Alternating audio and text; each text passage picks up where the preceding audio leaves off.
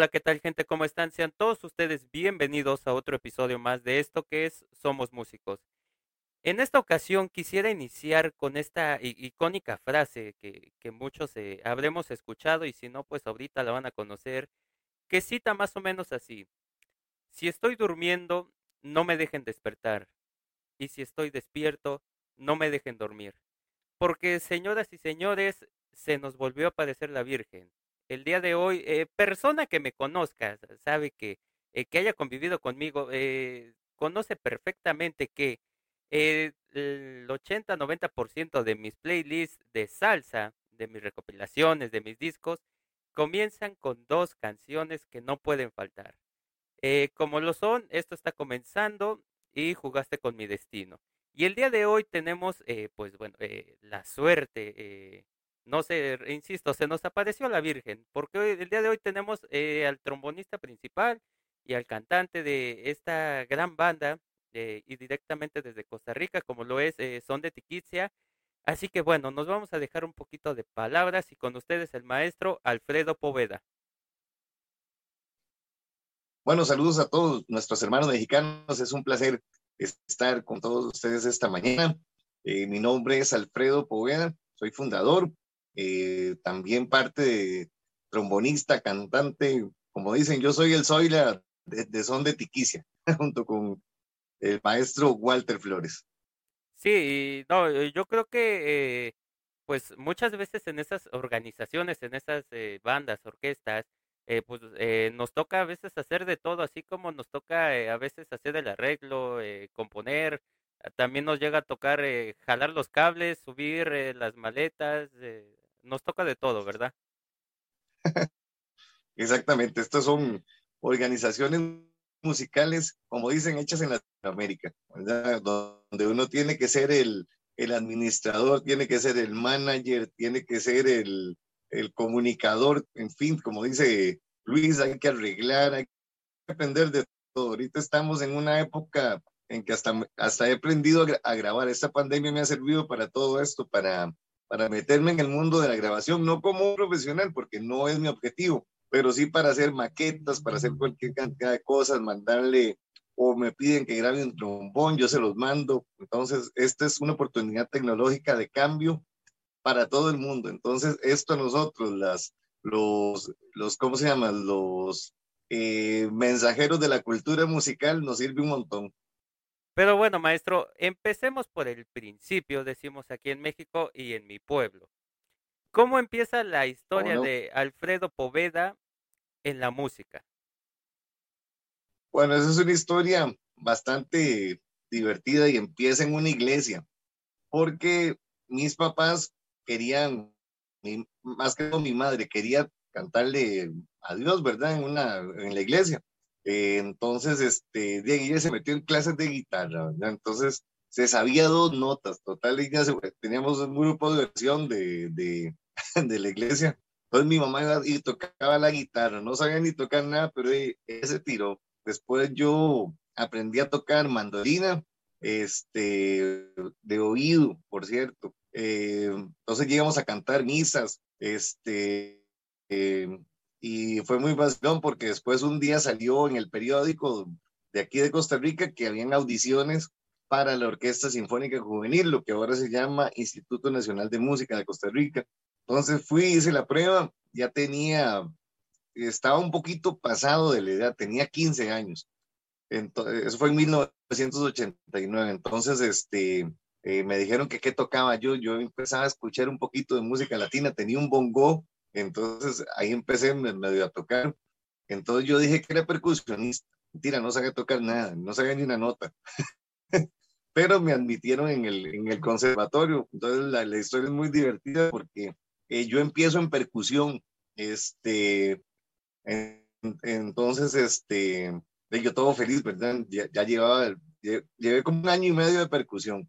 Entonces ya, ya sabía tocar un poquito redoblante ya al siguiente año, ya cuando iba, iba a entrar en marimba, tenía un problemilla motriz aquí en, la, mano, la mano izquierda.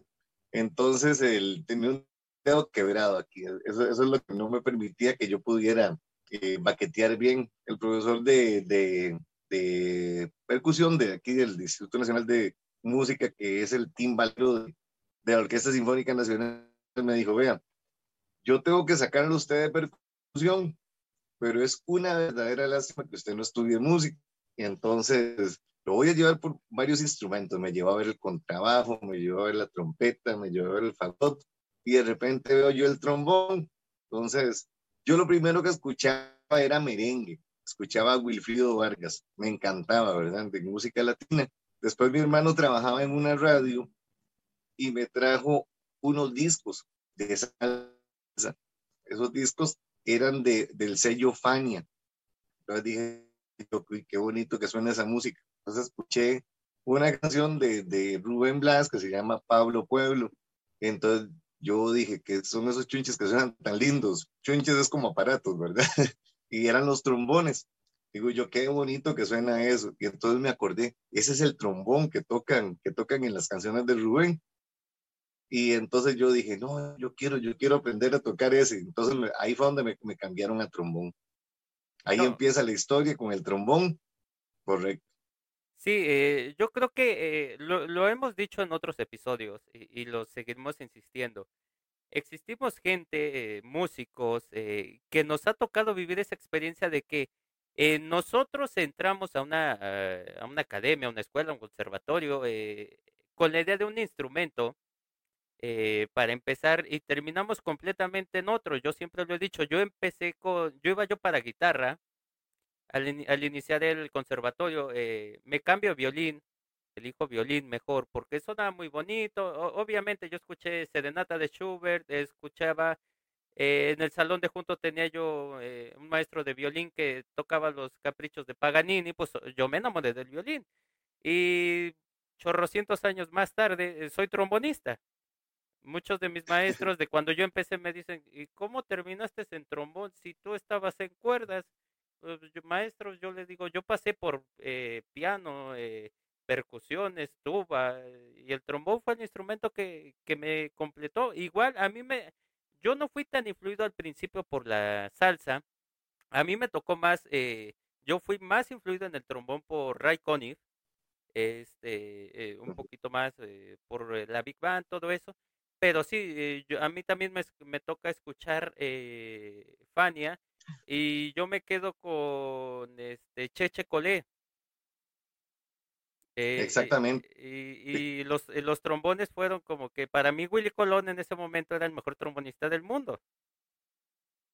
Oh, y sigue para mí siendo un, uno de los mejores. Fíjese que una vez en, en, Nueva York, este, nos topamos a, a, un trombonista muy famoso que es Alessi el de la, el de la Filarmónica de, Nueva York, el de la Sinfónica de Nueva York. Entonces él nos dijo que cuál era uno de los trombonistas más famosos, se llama Willy Colón. Entonces, efectivamente, si usted analiza cualquier, le pregunta a cualquier trombonista del mundo, sea clásico, sea de jazz, Willy es una referencia. Bueno, este, eh, una vez tuve la oportunidad, sí, escucho. Eh, eh, ahí eh, voy a voy a voy a sacar un poquito el, lado patriota, el lado nacionalista, porque eh, en algunas partes de, de Centroamérica y de, de, mi país, en México, eh, sí, muchos podrán decir que es Willy Colón, hablando en la salsa, pero eh, también mucha gente, al igual que yo, yo sí lo pienso, que uno de los grandes trombonistas también es uno de mis maestros, el maestro Faustino Díaz. Sí, Faustino es, es algo increíble, es algo, era, nosotros le decimos los tops. Sí, definitivamente. Esto no he tenido la oportunidad de conocerlo, pero lo conozco por un, un integrante de Son de Tiquicia, que es el maestro Andrés León. Él tiene una, una muy buena relación y él fue el que me dice, usted tiene que escuchar a Faustino, y Faustino es para mí un virtuoso, que Faustino no solo toca trombón, eh, toca trompeta, ¿verdad? Toca bombardino y este, tuba. Sí, yo, yo soy seguidor de, él y para mí es uno, uno de los mejores, creo que me atrevería a decir de los, de, los mejores del mundo. Sí, pero este, el, tema no era Faustino, maestro Faustino, eh, ojalá escuche esto y pues ya nos haga el, honor también de estar aquí con nosotros, eh, pero continuemos. Ok, eh, entra usted a trombón y, ¿qué es lo que pasa? ¿Qué, ¿Cómo continúa esa historia? Bueno, eh, la formación en Costa Rica, el trombón, es formación clásica. Eh, de hecho, como ejemplos así mundiales está un muchacho que se llama este, Carlos Ibaja, ¿verdad? Él, es el trompetista de, de, Ricky Martin, ahora es el, trompetista del Boston Brass. Entonces, por ahí es lo que siempre decimos nosotros, que nos hubiera gustado un poco más, estudiar un poco más de jazz, pero la academia en Costa Rica es música clásica. Aquí estudiamos, este, yo estudié con el maestro Humberto Baglio, eh, de referencia hay otro maestro que se llama Alejandro Gutiérrez, fue el profesor mío de, de banda, que también para mí es otro virtuoso. Ya él dejó el trombón y se dedicó a la dirección. Él es el, el, vamos, el creador del cuarteto de trombones de Costa Rica, que es uno de los cuartetos eh, de trombones más famosos del, del mundo. Con ellos, este, yo recibí las clases, pero, pero en lo que, lo que a mí me hace cambiar totalmente el otro vórtice de la música es algo parecido a lo que usted admira, que son las big band. En, en la sinfónica, mi profesor eh, de trombón, Humberto Baglio, tenía un, una big band entonces, esa Big Band se la heredó, por decirlo así, el profesor que vino a Costa Rica a enseñar trombón, que se llamaba Egon Riedman. Este muchacho era de Suiza. Y fíjese que de ahí, entonces ahí empezamos a tocar todo, desde Duke Ellington, tocábamos, este, vamos a ver, eh, músicas de todas las Big Band, tocábamos desde, desde Ray Conniff, tocábamos, este, déjeme ver, de Tony Dorsey, tocábamos cosas lindísimas, ¿verdad? Entonces, a partir de ahí es cuando yo digo, no, yo no quiero seguir en una, en una sinfónica, eh, que es un poco estresante el trabajo. El, trabajo sinfónico es, es, es, muy distinto a la música popular. Hay un libro que se llama Salsa, Sabor y Control, un, un libro de un puertorriqueño entonces él dice que la música clásica viene a ser como un experimento científico. Nada más interpreta la música y la gente está como referente, únicamente. O sea, cualquier error, lo que sea, y el público a veces no puede ni opinar. Cambio en la música popular hay un interlocutor que es usted, el medio y el público. Yo quería eso. Yo quería llegarle a la gente, decirle, vea, este es mi trombón, así suena, esta es mi voz, quiero que, se, que, se, que tenga un mensaje, incluso el mismo trombón, que, que hable, que diga algo, que le, que le, que le explique algo a, los latinoamericanos, que en ese tiempo era, e, es lo que he hecho hasta el momento, ¿verdad? Decir que, que la música tenga un mensaje, que tenga, que tenga esperanza, que tenga alegría. Yo siempre dije que, que siempre imitamos eh, aquí en Costa Rica, este, yo escucho Brahms, escucho Verdi, escucho Mozart, Beethoven, Shostakovich, de todo, pero digo yo, ¿qué hago con eso? Si eso no es lo mío. lo de nosotros era, eh, como empecé yo en, en, los pasillos de, de, mi Instituto Nacional de Música, lo que es la Sinfónica, un día hicimos un grupo pequeño que se llamó Salsa en Grande, que fue el primer grupo de salsa alternativa eh, que no era un grupo de la calle, sino que era un grupo de la Orquesta Sinfónica, era un grupo de chiquillos como entre 14 a 17 años que hicimos salsa en Costa Rica. Entonces, de ahí viene toda la historia de, de, la música popular, de los trombones en, en, Costa Rica. Yo soy como el, el precursor de, de, ese estilo de música y casi de todas las bandas de, de, de que hay en Costa Rica. Sí, yo creo que eh, Básicamente, eh, muchas veces eh, nos toca, eh, en algún momento, todos los que hemos estudiado música clásica, porque igual aquí en México los conservatorios y muchas de las universidades de, música se enfocan a lo clásico, te, enseñan lo, lo básico, la formación del trombón es empezar desde el Arban, este, libros así, el Borderes, Remington, todos esos tipos de libros, ¿no? Y, y cuando nos toca o nos cae el 20 de conocer eh, ya esa música popular, o sea, ya, ya irnos más al ámbito popular, eh, como que sentimos ese cambio, como que eh, sí también es pesado, sí es estresante, porque pues obviamente mucha gente cree que por ser músico vivimos relajados todo el tiempo y no. Muchas veces así toquemos salsa, cumbia, merengue eh, o una sinfónica, eh, no saben la tedia que es, por ejemplo, lo pesado que se vuelve tocar eh, Carmina Burana. Y la gente, me, muchas veces la gente dice, bueno, ¿y por qué te estresas? Pues nada más tienes que ir a tocar, sí, pero tú no sabes la partitura que tengo enfrente, lo pesado que es lo que tengo que leer.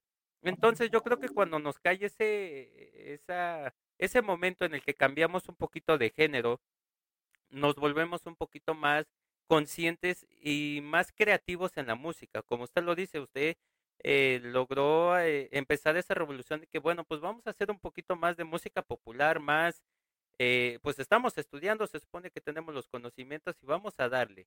¿Qué es lo que continúa para usted en ese momento? Bueno, en este, en este momento lo, lo que continúa y lo que yo recomiendo a todos los, los estudiantes que, que se me acercan a decir, eh, ¿cómo es usted para, para hacer ese cambio a, a la música popular y no de embocadura, este, y no cambiar? Porque eh, siempre existió esa, esa disyuntiva aquí. Aquí le decimos chivos a tocar música popular. Entonces siempre nos decían, si usted toca música popular, se tiene que salir del, del conservatorio. No, no en el mío, sino el otro conservatorio, el de la Universidad de Costa Rica. Entonces yo, yo decía, no, eso, eso no, no, no tiene por qué ser así. Y efectivamente, este, yo agarré todos los estándares de, de, de la música popular, este, desde Willy Colón, desde Ray Barreto, todos los, casi que los transcribí a, a trombón, cosas de trompeta. Y había algo muy importante. Yo en ese tiempo no tenía, tenía una resistencia que era única para, para la música clásica. Cuando yo llegaba a tocar música popular no tenía resistencia de nada, ¿verdad? Porque era muy duro, era entrarle con, con las tumbas, con, con los timbales. Y entonces, ¿cómo, ¿cómo adquirir la resistencia?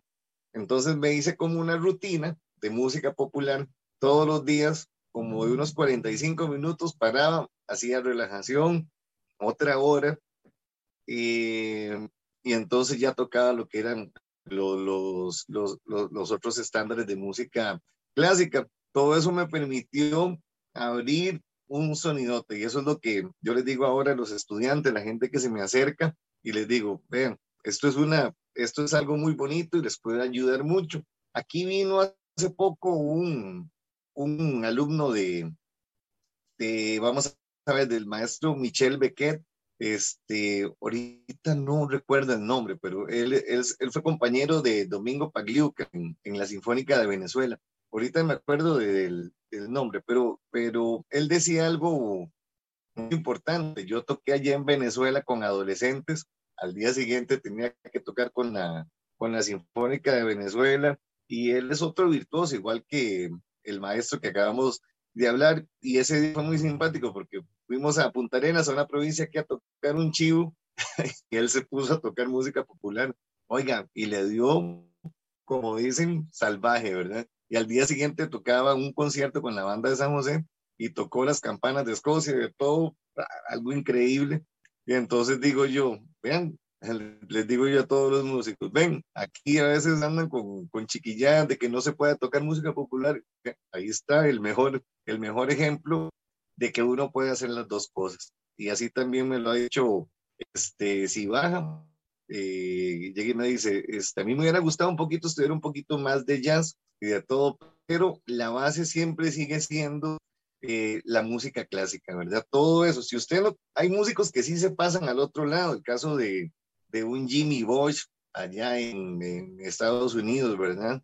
Que, que, su formación es más, más, es totalmente de calle, ¿verdad? Entonces ya él tiene su forma de ser, eh, tiene su, sus cuestiones aquí en, en bocadura, que yo se los he visto, pero no es criticar, ¿verdad? Obviamente que no, porque él tiene su estilo que es sabrosísimo, ¿verdad?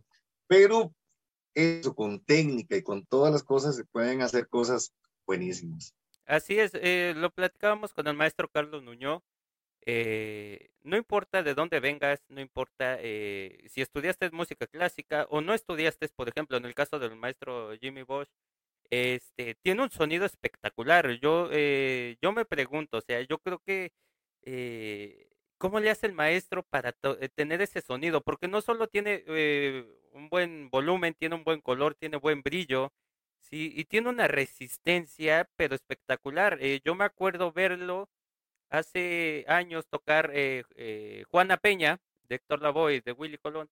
Eh, ve que el solo de trombón dura más de minuto y medio, dos minutos. Creo, y a pesar de que lo- la gente lo escucha y cree que eh, son sencillas, las notas pues sí son un poquito arpegios y es pesado y el maestro lo tocó con una potencia, con un brillo que yo, wow, sinceramente, eh, capó maestro Sí, porque... a eso, a, a eso voy con eso mismo, Luis.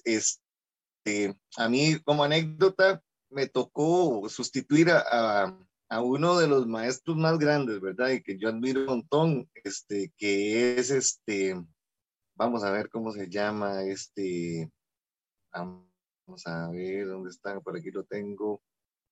Eh, que es eh, don, Leopoldo Pineda, que es Reinaldo Jorge. Con seis del Solar me tocó ir a tocar a Chile y mi compañero eh, de al lado, bueno, era, era Jimmy, éramos Jimmy y yo tocando en, en Chile con seis del Solar. Entonces, este, ya yo, ya yo conocía a, Jimmy, ya, no, ya habíamos tocado en Costa Rica, entonces ahí tocamos ya de, de, de compañeros y entonces el ambiente en Nueva York, ahora que murió Ralph, Ralph Irizarry, eh, el ambiente en Nueva York es, es, es, un poco pesado a la hora de, de, tocar. Los músicos son, son muy buenos. Yo siempre les digo, y se los digo a todos los, a, los alumnos o gente que esté conmigo, eh, en una ciudad como esas, hay un músico, en ejemplo, pues se lo voy a decir en, dinero, hay un músico que cobra mil dólares, hay otro músico que cobra 500, hay uno que le cobra 100 y hay uno que no le cobra nada. Todos son igual de buenos. Entonces, ¿qué quiero decir con eso? Que cuando yo llegué allá, a mí, yo, yo probé el trombón, entonces todos en broma le dijeron a Jimmy, Jimmy, ese trombonista toca más duro que tú. le dijeron. Entonces Jimmy agarró el micrófono y dice, ¿por qué es un trombonista diferente? Entonces, eso fue un show, ¿verdad? Después Rubén Blades me dijo a mí, no me salió un coro, porque yo también tenía que hacer los coros, y Rubén me dice, Oveda, si no te sale ese coro, te mando ya para Costa Rica. Entonces, peor la atención, ¿verdad? Estaba tocando con esos monstruos. De hecho, el, que me decía eh, eso es el maestro Arturo Ortiz, es el director musical de Ricky Martin, un montón de, gente, ¿verdad? Pero eh, les digo esto porque mi, mi, mi, técnica funcionó, que cuál es, para tocar eso y tocar el volumen de Jimmy y de todo, hay que agarrar Juana Peña y tocarla no una, una vez, hay que tocarla cinco veces seguidas dándole vieta. No, yo, yo creo que yo creo que pues no, es, sería limitarnos decir cinco veces. Yo creo que serían unas diez. Eh, yo lo acompañaría, por ejemplo, si quieres tocar salsa, hablando de salsa, porque creo que somos, Sí. ya, ya se notó que somos salseros, ¿no? Aquí. Eh, yo, ¿Cómo no? yo creo que podríamos agregar, no sé, Aguanile, la versión de Héctor, no la, no la versión Sí. tanto de Marc Anthony, la versión de Héctor, y este, tal vez eh, un poquito eh, el gran varón de Willy Colón también sería. Me gustó lo que hizo eh, el Chango Moreno con eh, los grandes de la salsa. Creo que fue un buen, una buena adaptación, pero sí, yo creo que eh, todas esas salsas son las que nos ayudarían a, a tocarlas y, y tratar de tocarlas lo más fuerte. Yo recuerdo un maestro, el maestro Octavio Holguín, que fue de mi primer maestro de trombón, al cual le agradezco Ah, muchísimo eh, él, él me decía, eh, "Ti- debes de tocar muchísimo más duro. Y yo, maestro, pero es que ya toco muy duro, siento que toco demasiado duro. No, debes de tocar el doble de duro. ¿Por qué? Porque debes de aprender a controlar tu sonido, porque así como debes de explotar y tocar súper fuerte, también debes de aprender que pues, debes de tocar muy bajito, casi imperceptible. Dice, va a haber veces, tú quieres tocar salsa, ¿no? Sí, pues va a haber veces en las que vas a tener que tocar muy fuerte y porque en un solo algo eh, y después vas a tener que tocar más bajito por algún acompañamiento, nada más, alguna guía. Sí, exactamente. E, eso, eh, eso me pasó yo dentro de, los estudios que tuve en, el Instituto Nacional de Música, tuve que tocar un año de trombón bajo. Entonces no se me olvida que un día tocando Los Pinos de Roma, la parte que hace son, son pam, pam, pam, pam, pam, Y esa parte la abría hasta más no poder. Y una vez llegaron unos estudiantes de, de Estados Unidos y yo toqué eso y ellos casi que, que aplaudían, porque les digo yo, les, les, digo yo, así tiene que sonar, un trombón no es una flauta dulce, tiene que, que, sonar, tiene que haber aire, tiene que haber diafragma, y la música popular, eh, contrario a lo que mucha gente eh, piensa, si es bien utilizado, más bien te abre el registro un montón. Eh, como lo acabaste de decir, Luis, este, eh, unas cinco, diez, yo lo dije cinco veces, ¿verdad? Pero usted la toca así, al día siguiente va a tener más y más resistencia, vas a tener más, más empuje, más choque, más brillo, y, y, también se pueden controlar los estilos. Eh, los estilos de ellos eran muy brillantes y eran basados en, en, las, en las escuelas de, de, los jazzistas de, de, Estados Unidos, el caso de, Barry Rogers, el caso de, vamos a ver, de un Leopoldo Pineda, de un Lewis Kahn, toda esa gente es gente que hay un maestro brasileño también que tocaba con Eddie Palmieri, la, orquesta de, de, ellos, que imagínense que Rubén me contaba que, que ese maestro brasileño desde ahí tocaba en un circo, tocaban sin micrófono. Una vez como anécdota, yo llegué a tocar al, al Carnegie Hall con, con Rubén y ahí no se puede, no se puede utilizar este, amplificación. Entonces tuvimos que tocar a, puro trombón. Eh, como dicen, eso, eso lo logramos con, ¿cómo se llama? Con, con la técnica que tuvimos eh, hecha en el, mi compañero John, John y yo que tocamos ahí en el Carnegie Hall, de tocar y soplar como si fuera clásico. Entonces eso, al final terminamos con un par de marquitas aquí, porque es majado estarle volando sin, sin amplificación, ¿verdad? No es lo mismo tener un monitor que tocar así, pero eso lo logramos con, con, con la técnica que hicimos, como, como lo que les dije yo, repitiendo mucho. Pedro Navaja, que, es una canción ahí bastantilla delicada, la introducción y todo, esas yo las agarraba y prácticamente me las sé de memoria y las sigo practicando dentro de mis estándares. Hay otra canción de, de Rubén que se llama Ojos, ¿verdad? Que es más, si quiere traigo el trombón y se la toco. Eh, adelante, si usted quiere, aquí lo escuchamos, no tenemos problema. Te que sí.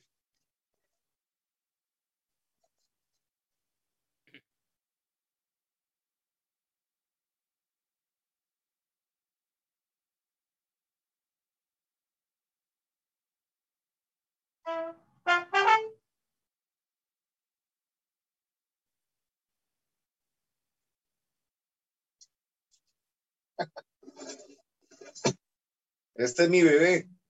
¿Qué trombón es, maestro?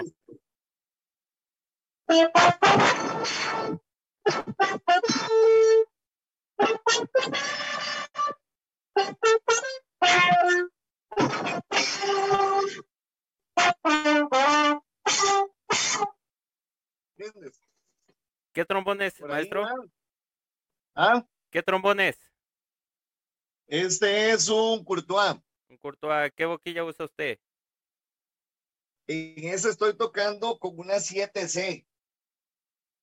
Eh, ¿Es, una... es, ¿Es, también usted de, de, nuestro grupo de Dennis Wick? No, uh. no, no. Yo toco con esa. Eh, Pudieron ver que llego arriba, ese es el re, arriba, estoy sin, sin calentar ni nada, pero el sonido es brillante. Sí, y eh, es, y, yo y creo que es una de las yo creo que eh, una de las particularidades de las composiciones y de las canciones de Rubén Blades, por ejemplo, a mí me encanta mucho Ligielena, que es una Ajá. canción que se, que se escucha, eh, mucha gente la, la dice, pues es que es salsa jazz, es más, Y yo, sí, no deja de ser salsa, porque eh, eh, lo platicaba yo con Carlos Nuño. Eh, no pasa de ser, eh, aunque sea más lenta, aunque sea un poquito más rápida, no deja de ser salsa. Salsa sigue siendo eh, por la composición de instrumentos, todo eso, la clave y todo. Pero es una salsa muy complicada porque a pesar de que es, es un poco lenta, eh, los sonidos deben de ser más, más sutiles, debemos de ser más cuidados. Es, exactamente, es esto.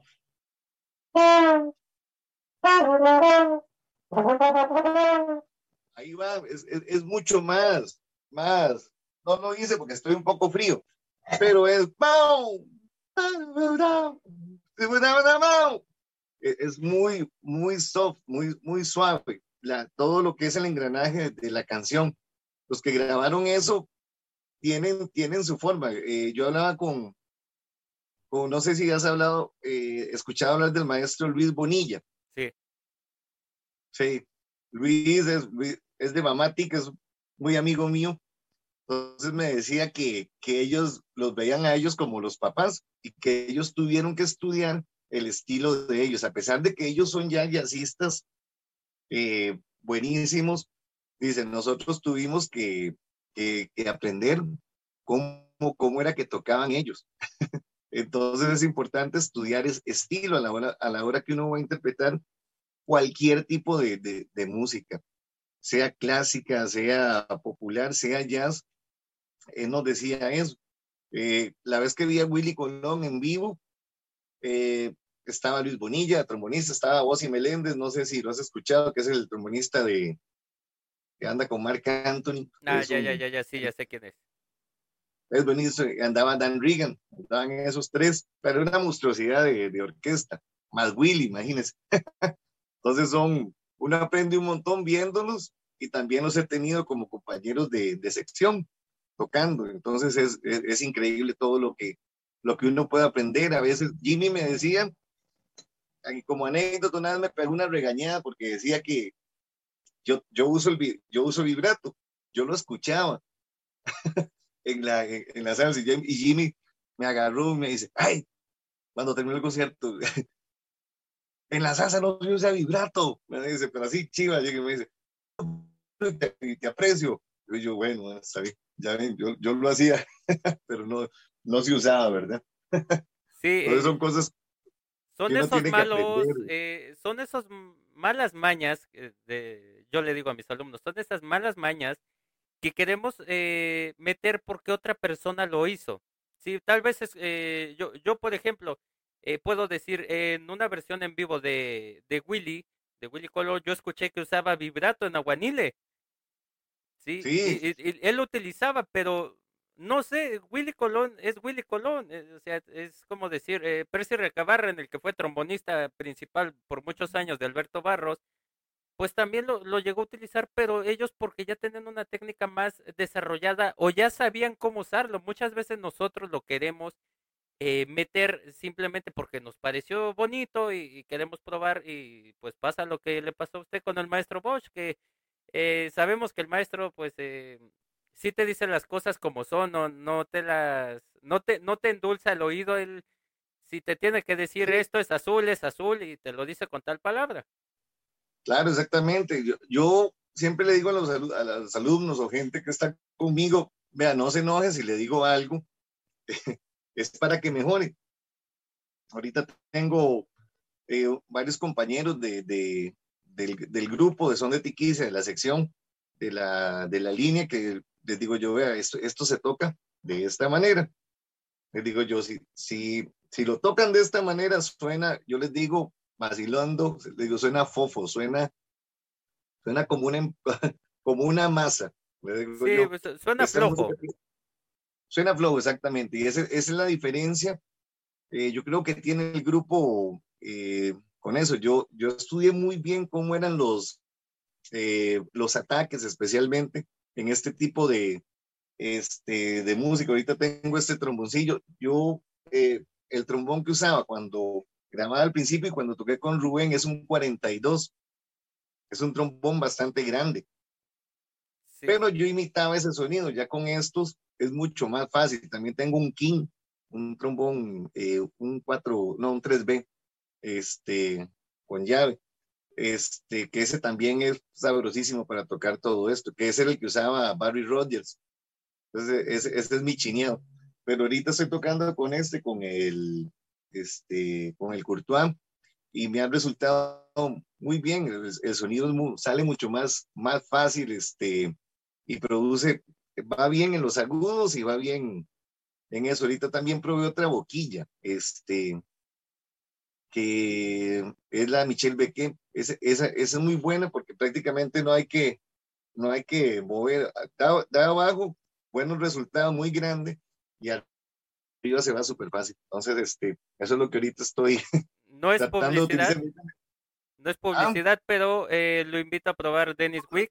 Porque yo no, yo no creo, yo no creo en, en, en, marcas, ¿verdad? Yo creo que aquí hay un dicho en Costa Rica que dice, no es, no es la flecha, es el indio. Sí, aquí en México lo usamos también, pero también lo invito a conocer Dennis Wick. Eh, yo llevo años con Dennis Wick y, me ha funcionado tanto para el trombón bajo, el, el de entrada ancha, el L, este, normal con rotor, el, sencillo, eh, a mí me ha funcionado muy bien, le recomiendo eh, probarlo, pero bueno, eh, ¿y cómo pasa usted? ¿Son de Tiquicia? ¿Llega antes de usted tocar con Rubén Blades y otros músicos?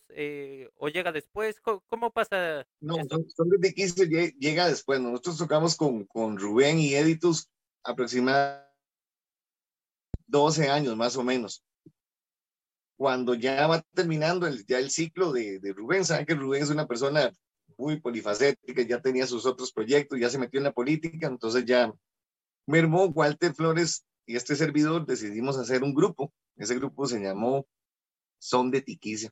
Entonces, eh, pensemos en, en, en, las líricas, en las letras, pensemos en el sonido de Nueva York, de las grandes orquestas, Billy Colón, Eddie Palmieri, y este, eh, Mongo Santa María, que, que son los, los, los, que metieron el, el trombón en, en, en, la salsa. Y así fue como, como nace este sonido un poco criollo de Centroamérica, porque aquí nadie, nadie había hecho eso. Aquí había salsa, pero la salsa era enfocada en el gran combo, en más música romántica. Y nosotros decimos, no, no, salgámonos del saco, hagamos esto. Y hasta el momento eh, cuando sale el primer disco que se llamó Salsa Dura para los Pies, ese disco le da la vuelta al mundo. Llega a Puerto Rico y sale en el, periódico El Nuevo Día, este, con Jaime Torres Torres, que es el biógrafo de, de, de Héctor Lavoe. Después se va a la revista Latin Beat, y eso dio tan buenos resultados que llegó a, la, a los oídos de Rubén, y Rubén decide hacer una gira con nosotros a Europa, que se llama Son de Tiquicia y Rubén Blas para más se quede en ti. Eh, que por cierto, vamos a enseñarse para cambiar de cama. Aquí tengo un lindo recuerdo. Upa. No, lo, lo que, lo que vale, lo que vale ese, ese flyer. Rubén Blades y son de tiquis. Ahí se los enseño como como un recuerdo, vamos a darle vuelta a esto, como un recuerdo muy bonito y también pensar en que, en que las cosas creo que las intenté hacer bien y me salieron bien. Yo siempre soñé con, con si no estaba Rubén o no llegaba, yo escuchaba esa música y yo quiero tocar así. Aunque toque música clásica, quiero reproducir ese sonido. Y funcionó. La, cuando llegó Rubén y llegó el grupo, este, él dijo, ustedes suenan súper bien, les parecen, suenan como, como de Palmieri, como toda esta gente, y es que yo metí a todos en el, en el patín, los paraba, les decía, esto tiene que sonar así, aunque yo tenía discusiones con, con compañero, con Andrés León, que me decía, no, es que tiene que sonar más, más, más dulce, le digo yo, no, no es así, le, le, le digo yo, eh, porque es otro estilo. Y, ya al final él me terminó dando la razón. De él he aprendido mucho, ¿verdad? Porque él es un gran trombonista, Andrés León, el amigo de, de Faustino, como dicen. Eh, pero en fin, así, así es como se conforma la orquesta. Hasta el momento estamos realizando nuevas grabaciones. Yo, yo te la mandé ahí. Sí, sí, sí. A toda la gente de, de, México. Eh, esa, esa la hice yo completamente, arreglo todo. Eh, eh, como dicen, este, uno tiene que pensar en, en todo, en, en armonía, tiene que pensar en, en cómo la va a cantar, en cómo la va a tocar. Por cierto, ahí se nos quedaron unos trombones que, que, que, no los pude meter por tiempo, ¿verdad? Pero hubiera sonado todavía más bonito y más brillante. Sí, eh, son de esas ocasiones en las que como compositor eh, eh, uno piensa más, más en grande, ¿no? Pero también es, es eso que el tiempo, muchas veces el presupuesto, porque grabar en un estudio, aunque sea tuyo, no es, no es barato, ¿eh? No, no, es caro, es caro. Y, entonces, una vez, una vez ya que estás, porque en la hoja y en la mente y en la, en la máquina puede sonar muy bonito, ¿no?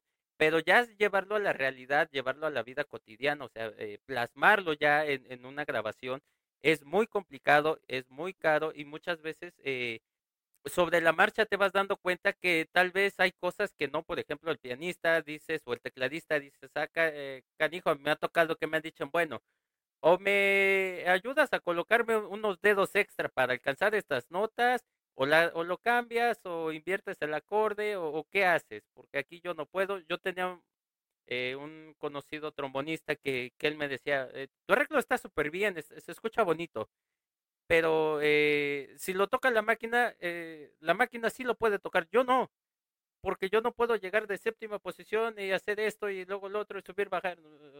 Regúlate un poco y pues sí, es desafortunadamente lo que nos llega a tocar a los a los compositores o arreglistas eh, vivir. Por supuesto. Sí, hay, cosas que, que, a veces este, es difícil plasmarlas, ¿verdad? A la hora de, cualquier grabación.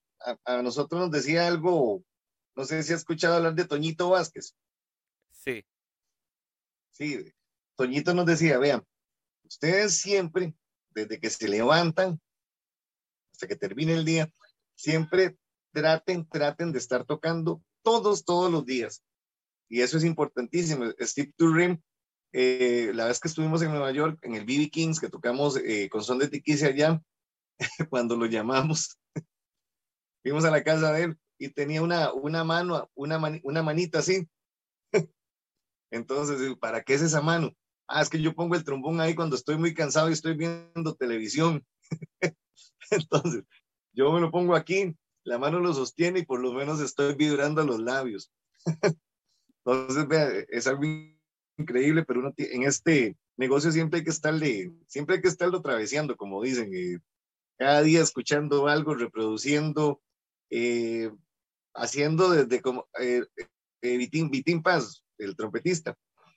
Vitín nos decía también que mucha gente agarra los, los métodos de, de, de, ¿cómo se llama? De el Armans, lo que sea, y pues se, va a la, parte más difícil, ¿verdad? Las campanas, las cosas, todas, hacer la cosa más difícil que pueda haber, ¿verdad? Y dice, se les olvida que el, en el principio está la base de todo. Usted agarra esas notas largas, entonces él, él decía, usted agarra, y, y habían pifias ahí. Y digo yo, pero yo no oigo ninguna pifia, pero yo sí. Y al tiempo uno se da cuenta que, que de verdad, empezando con eso, si usted no lo hace bien, el resto de su técnica va a ser fatal. Sí. Entonces son cosas muy, muy básicas, pero que la gente eh, que, está empezando especialmente tiene, tiene que, que, valorar mucho. Yo creo que una de las cosas que más le repito a mis alumnos eh, y a conocidos y, es eh, haz notas largas, haz notas largas, lo más largas posibles que se puedan. Si eh, lograses hacerlas a 40, trata de hacerlas a 20. Eh, hablando de velocidad del metrónomo, haz muchas notas largas porque eso te va a ayudar eh, en un futuro. Y este, haz las cosas lento, porque eh, Faustino Díaz nos decía en una ocasión, sí, está muy bonito, te, te, sale la cosa, la pieza rápida, ¿no? por ejemplo, Libertango. yo, yo un tiempo que me, me, me llevé muchísimo con Alexander Niankin, que es eh, un ruso que revivió mucho a, Astor Piazzolla y este y a Carlitos Gardel. Entonces, eh, sus arreglos en trombón y, piano y todo eso estaban muy chéveres. Yo, yo me obsesioné y una ocasión me dijo, sí, te sale muy bien Libertango a la velocidad que es, 120, 130, eh, pero a ver, intenta hacer la parte de pa para para pa para para hazla lenta. A ver si te sale igual. ya lo intenté, no no te sale, ¿verdad? No, porque practicas las cosas rápidas, hazlas lento. La velocidad no siempre es significado de este de excelencia. Claro, exactamente. Eso mide la, la velocidad y también la, la intensidad a la hora de, de, tocarlo. Uno no, no siempre puede estar con toda la presión sobre el instrumento, porque número uno, se va a fatigar todo lo que es la parte de la resistencia. Dos, su cuerpo es igual que una máquina. Eh, uno se le olvida que lo único que está haciendo el, el, instrumento es reproduciendo todo lo que usted hace para que ese instrumento proyecte eso. La campana viene siendo en el, en el yo, yo, lo comparo con la voz. Eh, esta, es mi, esta es mi campana. Eh, estos, eh, la vara es por, ¿cómo decir?, donde pasa el aire. Nuestro sistema respiratorio. Exactamente, ese es exactamente el mismo principio. El principio de, de, entonces yo le digo, si usted empieza a cantar alarido pelado, a la segunda canción ya no va a tener, ya no va a tener voz, se te va a ir la voz, eh, es igual con el trombón. Si usted empieza a darle, a darle, por eso le digo que tiene que tener un, entrenamiento para que usted pueda hacer eso. Y más, más en la música popular. También yo, yo lo considero en la música clásica. Todos los, el bolero, el bolero practíquelo no una vez, eh, practíquelo 100 veces, practíquelo piano, practíquelo eh, de todas las formas posibles. Este, Vamos a ver, el, el Requiem de Mozart, el Tuba Mirón, también, agárrelo bien, bien despacio, póngale su, su coloratura. En fin, todo, todo esto requiere un estudio, pienso, diario de, de del trombón. Eh, Jimmy, no se me olvidaba que, que a pesar de, de, de, de, ser una persona criolla, también vive allá y tiene todas las, él siempre tenía su rutina de notas largas, tenía su rutina de flexibilidad. Y le digo yo, bueno, qué, campeón, porque solo, de esa manera se, se logra hacer un, un, estilo y no se logra uno tener lesiones ni, ni, ni, nada que lo vaya a afectar a la hora de tocar. Sí, y pues eh, son cosas que eh, afortunadamente o desafortunadamente nos toca vivir con el paso eh, del tiempo eh, sobre la marcha. yo siempre le digo que eh, muchas veces creemos que nos lo está diciendo el maestro, eh, quien nos está enseñando, que no lo dice tal vez por frenarnos o alguna cosa, pero después nos damos cuenta que pues todo eso nos, nos ayuda y nos va a ayudar siempre para pues ser mejores músicos y maestro. Ya entrando a la recta final de este episodio, ¿algún músico, eh, compositor, eh, arreglista, cantante que usted admire? Que yo admiro así por per secula seculorum. Vamos a ver, yo, yo podría decir que en la parte de, trombón, puedo decir que la persona más visionaria de todo esto, en lo que son trombones, es Willy. Definitivamente, en la parte de, de creación, si usted escucha toda la obra, no, no hasta el gran varón, si no se escucha lo de detrás, él trasciende lo que es la, la música latinoamericana. Él, agarra todo, él agarra desde, desde el tango, desde una samba. Eh, la música brasileña lo hace un todo. Eh, me atrevería a decir que la persona detrás de Rubén, en, en, la parte de, esa de, de, música de mundo, es Willy Colón. Rubén lo admira un montón como compositor, cantante, pero eh, creo que me atrevo a decir que Willy. Ok, maestro. Eh, pues sí, yo, yo creo que eh, eh, últimamente sus, de sus últimas piezas que, que, sacó, sus últimas canciones, eh, o que será, podría ser, o sin poderte hablar, fueron de esas muestras de que él, él no solo pudo conjuntar todos los, muchos géneros, o sea, tomar un poquito de aquí, de por allá, sino que los pudo plasmar en un sentido de que eh, todo se puede hacer eh, si uno lo quiere, uno lo desea y uno se prepara uno para hacer eso. Exactamente. Y sobre todo que es, que es música, que lo, lo que siempre digo yo, la música debe trascender, debe trascender en mensaje, debe trascender hasta en, hasta en el lenguaje musical. Tiene que decir algo. El trombón es un instrumento muy cercano a la voz. Eh, yo tengo un tema que yo compuse que se llama Enredo.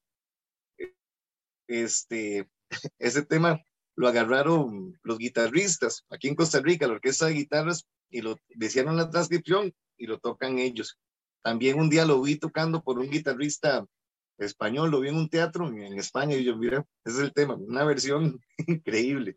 Entonces tocaba los coros, tocaba todo, digo yo, ve, la música trasciende, eso es lo que hay que pensar a la hora de, de tocar o hacer algún tipo de composición.